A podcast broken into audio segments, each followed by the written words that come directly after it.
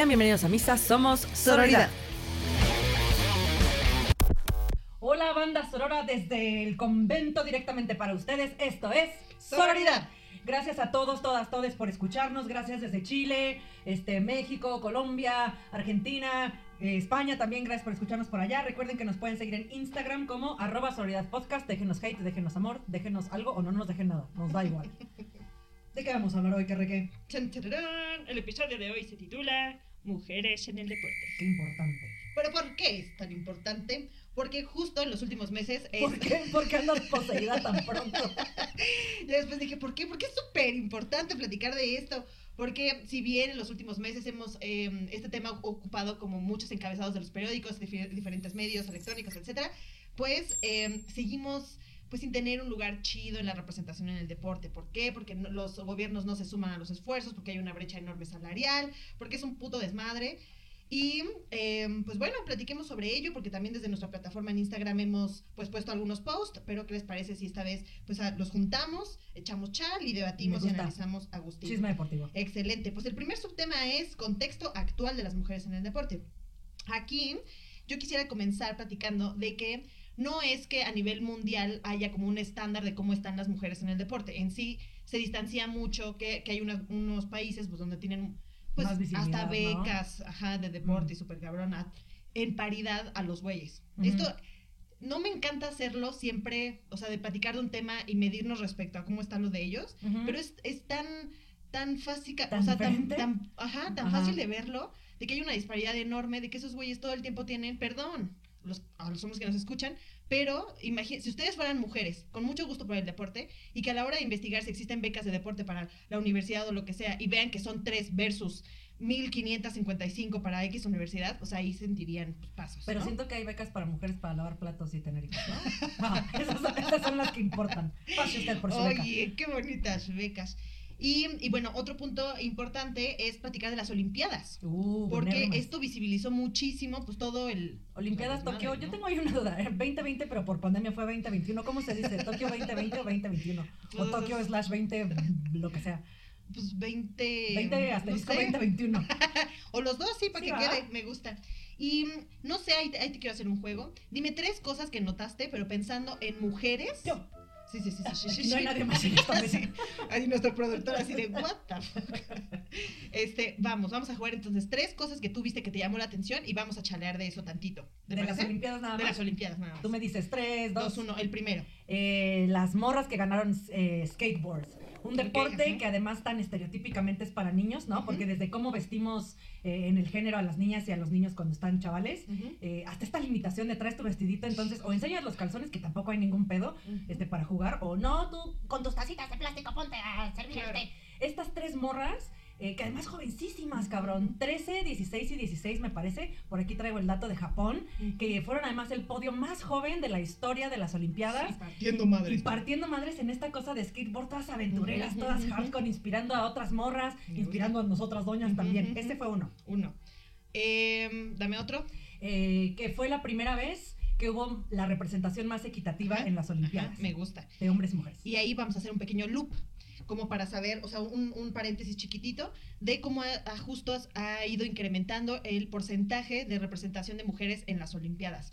Em, como sabe, pues tenemos las primeras Olimpiadas que son, eh, fueron en Atenas, este, en, 19 en 1896, y donde la primera jornada de las Bueno, Olimpiadas... de las Olimpiadas modernas, ¿no? Claro. Porque en las de la antigua Grecia. Pues ya las hacían, ¿no? pero también ahí las mujeres no tenían ni chance. En las de la antigua Grecia nosotras Oye. jugábamos ni rol de porrista, Y mamá. yo tengo una pregunta, ¿podíamos ser porristas? No, tampoco. y además, ¿sabían, ¿sabían ustedes que en la antigua Grecia las Olimpiadas de los hombres eran además desnudos? Wow. Que es, ah, no, Uh, no hay que cosificar a los hombres tampoco, pero ¡uh! El locote. Ok. Bueno, no, no podemos ser porristas, pero podíamos ir. No, ¿O no? no, nada, no, no, nada para ti. Qué justo es este mundo. Ustedes no lo saben, pero se sonrojó pensando en todos los atletas encuerados. Güey, uno tiene su corazoncito. Uno tiene su corazón. Una tiene su vagina. Después, a los cuatro años en París en 1900, 22 pioneras encarnaban el 2% de la participación. No, pues ya con ese dos, ¿no? ya, ya estuvo. Ya estuvo, gracias. Esto fue Soria. Con el 2% del 100, ¿qué, qué, qué, qué huevos. Bueno, y el chiste es que si nos vamos así cada cuatro años va a ser un desmadre, pero ya acercándolo un poquito más, en las últimas cuatro Olimpiadas ha ido incrementando desde el 32% hasta ahorita el 45, 49%. 49, casi que tenemos mitad. de representación. Entonces, eso significa que sí vamos avanzando, que vamos muy bien, pero no mamen. O sea, estamos empezando en 1896 y No, vamos pues en el ya. 2021, vamos lento. Alguien haga la resta porque acuérdense que yo para los números no sé nada. Ahí seguro pasaron cientos de millones de siglos desde los dinosaurios. Eh, pero no sientan prisa, no, no, no. Aquí no. esperamos de porristas. ¿eh? No vamos muy tranquilos, exacto. ¿Puedo decirte un par de datos también Pero espérate, de falta, falta el juego. Ah, seguimos en el juego. Sí, juego? claro, porque ah, falta una. Ah, chinga. Esto fue un loop, acuérdate. Eh, ya dije las skaters, ya Ajá. dije de la representación de las morras.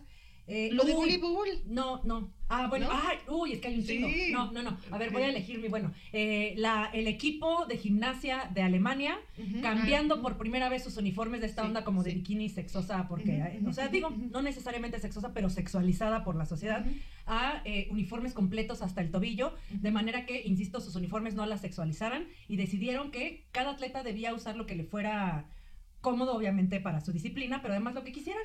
Muy bien. Me gusta. Y eso yo creo que lo podemos también vincular con el tema del voleibol, porque era el misma, la misma madre. ¿Cómo Si les nos encanta a vamos a los güeyes pensar- ver voleibol de playa por, digo, Sí, cuerpos sí. atléticos fabulosos, pero sexualizando a las morras? ¿Y ¿Cómo es Totalmente. diferente el No, uniforme? y más, porque justo es a lo, que, a lo que quiero llegar. A ver, vamos a rascarle. ¿Cuál es el origen de haber este, seleccionado un tipo de uniforme para cada? A ver, Pues significa que aunque seas atleta, si yo ¿no? me pongo el, el que es cortito, el que es tipo chon, ¿juego mejor? Chon Ay. es calzón. Ajá. está, hablando con usted. Entonces, si yo me pongo eso, soy más rápida, soy más veloz, me puedo brincar más. O sea, hay evidencia que justifique el por qué debe la mujer de ocupar eso versus el hombre que juega el mismo deporte, si usa shorts hasta la, hasta la rodilla. O sea, no, no hay. No, pues yo creo Entonces, que... ¿por qué vergas las tenían que penalizar o hacerles Pues un porque la desvergue? nalga vende y nosotras, Exacto, aunque estemos en el deporte y seamos atletas profesionales, ay, nosotras, yo aquí clavándome. Yo cuando estuve en los Olímpicos de 1893, en la disciplina de voleibol de playa, sí, pues, o sea, aunque Pero en sea... el patio de tu casa, güey. Ah, No mames. yo en mi arenero de gato. Ahí tirando las Brincando. pelotas. No, pero sí, o sea, aunque sean estas esferas profesionales de atletas, no, pues hay que Sí. nalgarlas. ¿Y, y quién, ¿Y quién nos regaña por brincarnos esas? Pues los eh, mismos comités sí, creados por hombres, hombres. dirigidos por hombres. Y cuando leías las notas era Jean-Pierre Bru diciendo que no podían tal. Eh, ta, ta, ta, de Japón, Fíjate que a mí ese güey Jean-Pierre Bassi Bleu lo traigo atorado. Tú lo traes atorado desde el Yo traigo atorado todo güey. en cada episodio. Ah, necesito sexo. No es Bueno, cierto. perfecto, pues muchísimas gracias por jugar conmigo estos tres. Ahora sí, danos ¿Puedo tu- echarme otro chat, por ejemplo, Échate, de, échate, de échate. los Juegos Olímpicos que ya los trajiste aquí, los trajiste a la mesa? a colación Fue o en- atorado. No, pues ninguno de los dos ¿Qué suena chido?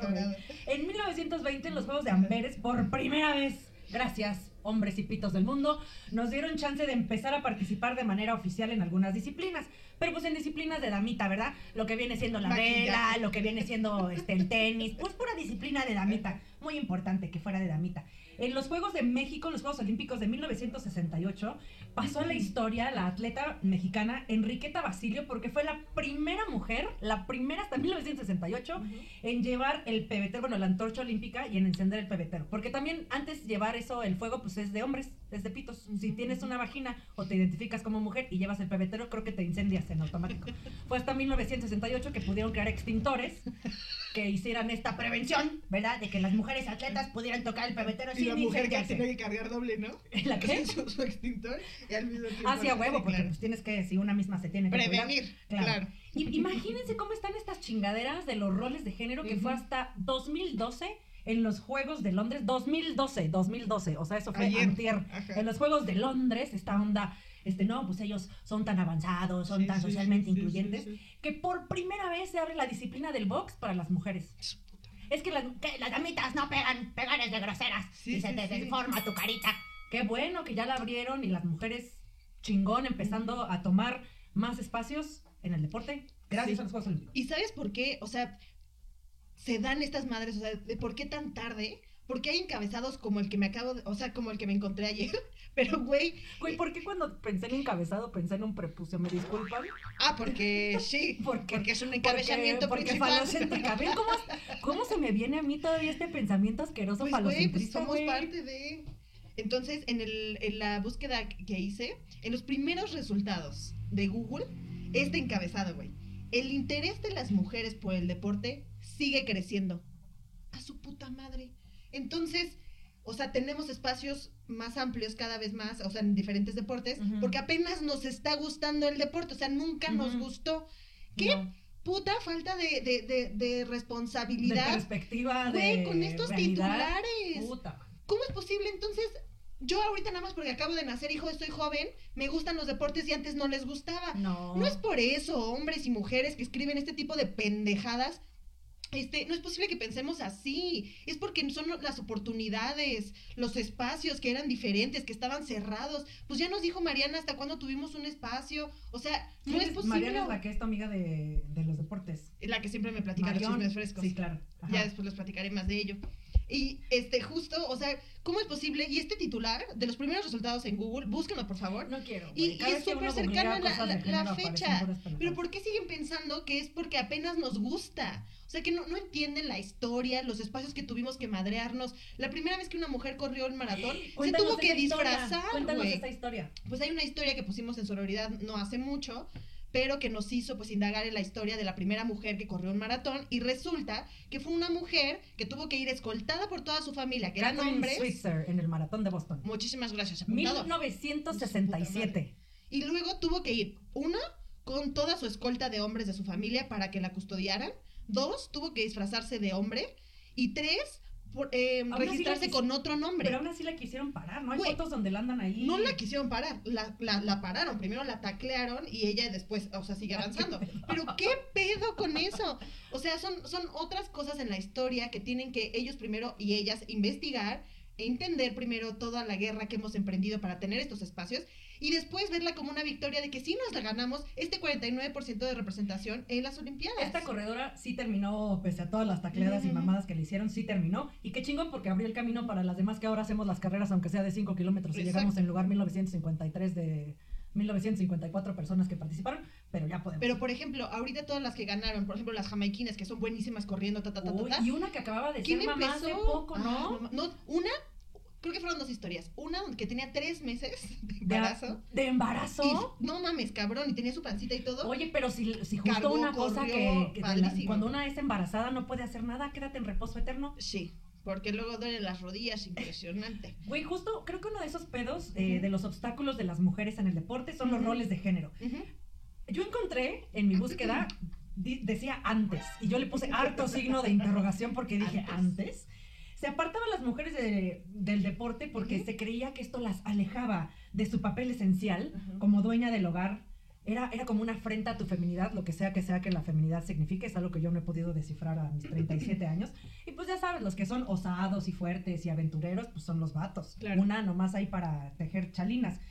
Y además, antes, y, y por eso pongo de nuevo el antes, ahorita que mencionas a las atletas que acababan de tener un bebé o que estaban embarazadas, güey, se consideraba el deporte como un obstáculo para la fecundidad. Ahí está la historia que acabas de contar. Sí. Bull fucking shit. Sí, Hasta sí. embarazadas pueden participar. Totalmente, pero pues son, es tratar de, de quitarnos estas telarañas que nos pone una sociedad patriarcal de lo que podemos o no podemos hacer de acuerdo a nuestro sexo género. En, en la onda también de, de todos estos obstáculos, pues ya mencionamos la sexualización, lo de los deportes, lo de los uniformes y así, pero además también está la estigmatización del cuerpo, ¿no? Una mujer debe ser, este, pues delgadita, pero voluptuosa, pero sensual, pero a la vez, ya sabes. Y por ejemplo, eh, hay como un, hay yo he escuchado muchísimos comentarios súper culeros, súper fuera de lugar, sobre atletas, por ejemplo, de las disciplinas de natación, no, no, pues está muy espaldona. Las Ah, de halterofilia, sí, sí, sí, no, pues parecen hombres, porque nuestra cabeza todavía, tu construcción física tiene que ir absolutamente de acuerdo con el estereotipo de cómo te debes ver. Con las normas obligatorias de la Güey, incluso a estas tenistas tan famosas Mm. y tan empoderadas en el pedo, por ejemplo, el varo, porque son extramillonarias, estas hermanas Venus y, y Serena, Ujú. ¿cómo les dicen siempre que son toscas, que parecen hombres? Güey, son unas ganadoras, campeonas, fabulosas, históricas, pero no, pues parecen hombres. Y además son afroamericanas. No mames. Qué horror. Cinco veces perdedoras en el slang de la vida. Oye, y ahora es- el slam de la vida. Oye, tengo una pregunta. ¿Te acuerdas el último post que pusimos sobre la película esta de Will, de Will Smith? Bueno, resulta les voy a platicar, porque es algo que me indignó muchísimo, pero sacaste a las hermanas Williams, entonces lo voy a platicar. Platica. Resulta que este güey, Will Smith, que todas y todos conocemos muy bien, a nivel mundial, por supuesto, Y esta es la historia, pongan atención de cómo mi vida se transformó, cambio de arriba abajo. y yo soy el chaparrito de la ¿no? Que, Y que yo nadie sabe cómo quemando mi edad durísimo en mis referencias poperas. Pero está muy bien para contextualizar a la gente que nos escucha. Pues bueno, resulta que este cabrón eh, es eh, coproductor de una película que va a salir que se llama El Rey, eh, eh, Rey, Rey Ricardo. Ok. King Richard se Ajá. llama en inglés, ¿no? Ajá. Saca esta película y dije, ay, me cae bien este güey, actúa chido, vamos a ver el tráiler, ¿no? Y ya le pongo play. Tan, tan, tan, tan. ¿Qué? Resulta que es la historia del papá de las hermanas tenistas Ay, güey, me habías que contado. está cabrón. Entonces, es una historia basada en la vida de este güey que apodaban el Rey Ricardo. eh, y justo le dan este espacio, hacen esta película, para que este cabrón cuente cómo fue su experiencia, este, em, capacitando o darles las herramientas para hacer lo que son las hermanas Williams en el tenis. Entonces dije, Es que el éxito es de él. Totalmente. El éxito es de él. ¿Por qué siguen Él- él- haciendo él dio eso en esperma, el porque él dio su esperma, güey. Y le preguntan como, ay, es que tú tuviste que luchar muchísimo para que ellas tuvieran un espacio. O sea, es que es estupidísimo, güey. Digo, entiendo que en alguna parte su rol sí. como figura de autoridad y que las llevó a entrenar o lo que sea, tiene un peso. Pero una el película éxito es sobre de la- ellas, no que hagan la peli de ellas, No cabrón, mames, o y sea- que ellas más bien le den el micrófono a su papá cinco así minutitos. debería de ser. Y dos, cambiarle el tema de, de la pinche película. Cambias el foco de ¿qué es ellas eso? a él, Los claro. Williams, algo más incluyente, no seas cabrón. Y lo otro, le quitas todo el empoderamiento o toda la El fuerza, la logro, lucha que tuvieron que emprender ellas. Ay, porque su papá se las dejó fácil. No mamen. Gracias, papá Rey Ricardo. No. Uy, y luego el nombre me molestó muchísimo. Pero bueno, ¿qué te parece si ahora platicamos sobre. Yo que- tengo más ideas de todo lo que obstaculiza. Tú me Sí, dices. pero, pero, pero, ¿qué te parece si vamos a ponerlo en un tema un poquito más grande? Que sean los problemas principales Va. que en la actualidad hay Sí para puedo, tener sí un espacio. sí ¿Te parece? sí. Entonces ahí juntamos todos. Va, entonces empieza. Sácate un. Ah, otro de, además de los que ya mencionamos, ya me voy. En México, Sácate, sácate, lárgate, así que pues gracias, esto fue Sororidad. Eh. Otro de los pedos grandísimos, y justo por esta inequidad de género, es el acoso, cabrón. Para las atletas mujeres. Uno de los casos eh, más sonados últimamente fue el de John Gedert, que era un ex entrenador del equipo femenino de gimnasia artística de Estados Unidos. Que si alguien siguió esa historia, Claro. eventualmente ¿Es la de murió por suicidio. Ah, Ajá. Sí, sí, sí, ¿sí? va todo eso junto. Murió por suicidio, eh, que tampoco es algo que le deseemos, pero bueno, eso fue lo que pasó. Después de haber sido acusado por 24 diferentes delitos de trata de personas, etcétera, entre esos por el vínculo que tenía con eh, el que era como el médico del equipo de gimnasia, Larry Nazar, que en su calidad de doctor del equipo olímpico abusó de más de 140 niñas durante casi 20 años y ahora ya cumple condena eh, después de este juicio que fue súper mediático donde justo esta atleta fabulosa Simone. Biles que además qué maravilla qué fortaleza en los Juegos Olímpicos de Tokio 20 slash 2021 la pandemia año que se perdió se tomó este break por salud mental regresó ganó y además de eso se fue a testificar al juicio contra este cabrón Sí. chingue su madre ese es uno de los Los obstáculos de que veo pausas, Me gusta. Yo, el obstáculo que, que, que quiero mencionar ahora es la puta remuneración. ay ¿Por qué? Porque es la base para después permitir que otras mujeres sigan. ¿Cómo voy a querer seguir un camino lleno de puros baches y todo, a a pa- o sea, al paso de los años, si no tengo como facilidades por parte del Estado, si mi familia no me apoya, etcétera? Y un tema que es un, un un tema de empoderamiento en es la cualquier en remuneración. lana, el varo, y más claro. porque justamente esos, ese, ese tema ayuda a visibilizar la más grande disparidad entre pues cómo le va a los güeyes y cómo le va a las mujeres. Yo pus- Esos güeyes, perdóname, pero sus carros. ¿Has visto a Cristiano Ronaldo Justo. bajarse de un camión cuando apenas va a llegar a, a- a jugar un partido? no Es una basofia, güey. Baja con lentes de marca, con una bolsa Louis Vuitton, este, con sus... O sea, digo que qué absurdo. chingón si hubiera el- la paga equitativa para un atleta mujer. Pero una mujer se baja del camión con un sartén que le dieron de premio, güey. no puedo creer esa historia. O sea, está en nuestro. Instagram. Entonces, la remuneración aquí hay una muy buena práctica por parte de la selección de, de Irlanda, por ejemplo, que ya tenemos que ellas pelearon y pioneras, todo, y ellas ya van a ganar lo mismo. Entonces, felicidades, muy cool, ya hay un antecedente, vamos Que bien. sigan las siguientes atletas lo Exacto. mismo. Versus, ahorita, por ejemplo, una jugadora en México que gana 1.500 pesos a la quincena por jugar, ¿Qué? con el mismo tipo de desgaste, sin poder acceder. No es ni siquiera el salario mínimo. No, No, no, es nada, güey, no, es nada. Y luego le dan, por ejemplo, en la historia esta que platicas de Ay, Instagram. no. Antes es de una- escuchar esta historia, por favor, apriétense el estómago. véndense las manos. Lo que sucedió fue que una chica le fue ganadora después de un partido de, em, pues lo que sería como, no un balón de oro, obviamente no, pero como la jugadora del partido porque fue la que mejor, más goles metió durante el partido, ta, ta, ta. Y resulta que este, a los hombres cuando, cuando son ganadores de esto les Les dan dinero, ¿no? ¿Y qué le dan a las mujeres? Le dieron un juego de ollas. Ollas, sí, como lo dicen, Ollas de ollas. cocina. De cocina, cabrón. Qué mamá. No puedo comentar nada al respecto porque estoy guapa. Parece un meme. Parece, sí, es una historia muy darks, güey. O sea, es como. Yo, por ejemplo, googleé, bueno, Ajá. ya le hice aquí el, el comercial a Google. Ah, porque les va a importar muchísimo. Oye, sí, porque todos nos escuchan. Pero, güey, el top 10 de deportistas mejor pagados del mundo, todos son hombres. Todos y cada uno. Otro de los obstáculos que veo, güey, son justo que las personas que están en puestos de liderazgo en comisiones, organizaciones o ser dueños o dueñas de clubs, etcétera, son hombres. También googleé, haciendo un segundo comercial, a los 10 propietarios más ricos y o influyentes de equipos deportivos. Adivinen. Sorpresa, sorpresa, son hombres todos. Muchas gracias, hasta luego. Oye, me dijiste algo que no me esperaba. Siento que es toda una sorpresa, No pero, esperaba. pero hay sus excepciones. Por Claro. ejemplo, está una mujer que se llama Joan, Joan Payson de Estados Unidos. Ella fue cofundadora y dueña de este fabuloso y muy popular equipo, los Mets. Eh, también después fue directiva de los New York Giants. Y eh, fue la primera mujer en adquirir el control de uno de estos equipos y de las ligas más importantes de Estados Unidos y del mundo. Y también hay otra mujer del gabacho que se llama Virginia Hallas Mac... Ay, Dios mío.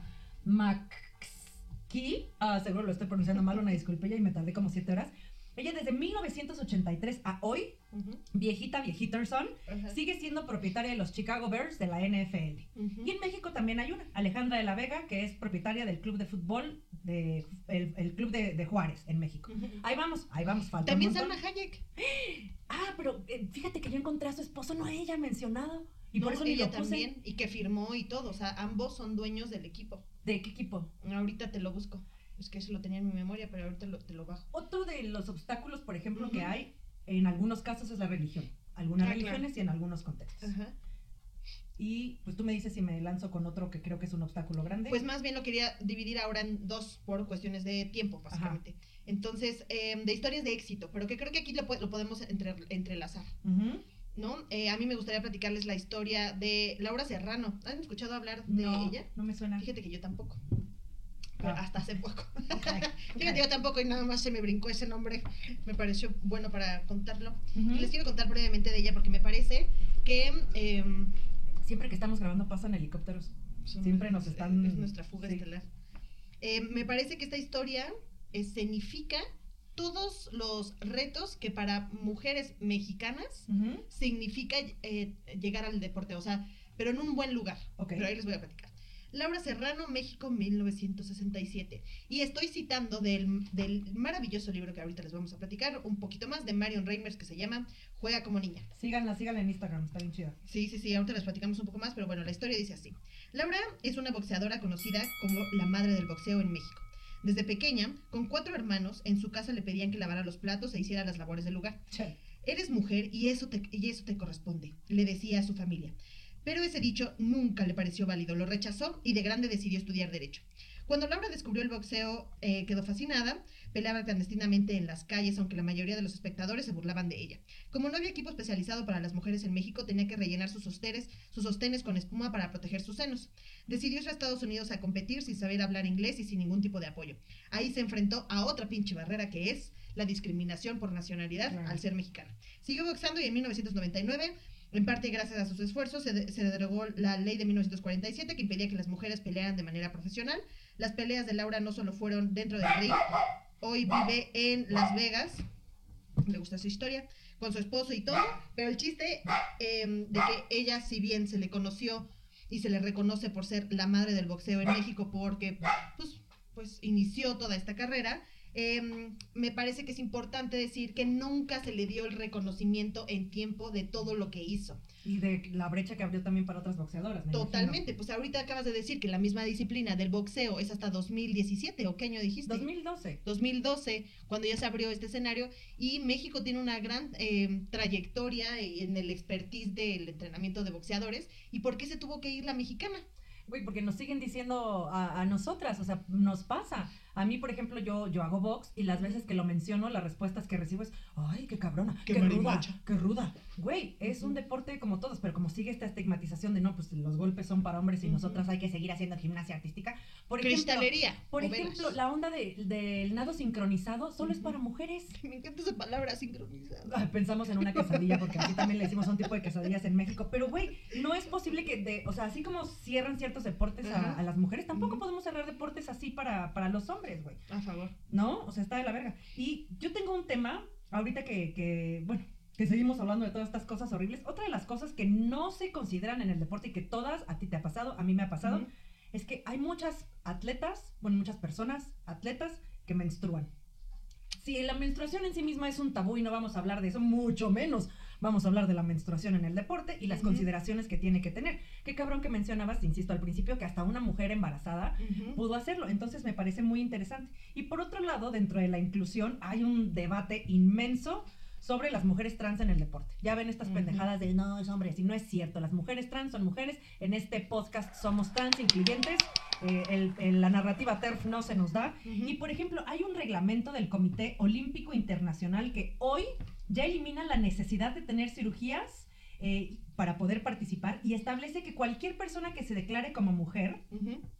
Puede participar siempre y cuando no cambie su género durante los cuatro años de práctica deportiva. Eh, y además tiene que tener un tope de 10 nanogramos, aquí por favor que alguien me explique qué es un nanogramo, de testosterona por mililitro de sangre. Esto es el máximo que una mujer puede tener para participar en, en las disciplinas de categoría femenil. Eh, y entonces eh, está muy cabrón porque no entiendo. Hay, hay un caso muy, muy fuerte, déjenme, se los busco. Eh, Caster Semenia, que es una Qué gran nombre. atleta, corredora de, eh, ahora les digo, Dios mío, he perdido todo. Eh, bueno, es sudafricana, perdón. Ella eh, es, es una atleta y es una corredora fabulosa. Y resulta que en el Campeonato Mundial de Atletismo en Berlín de 2009 gana.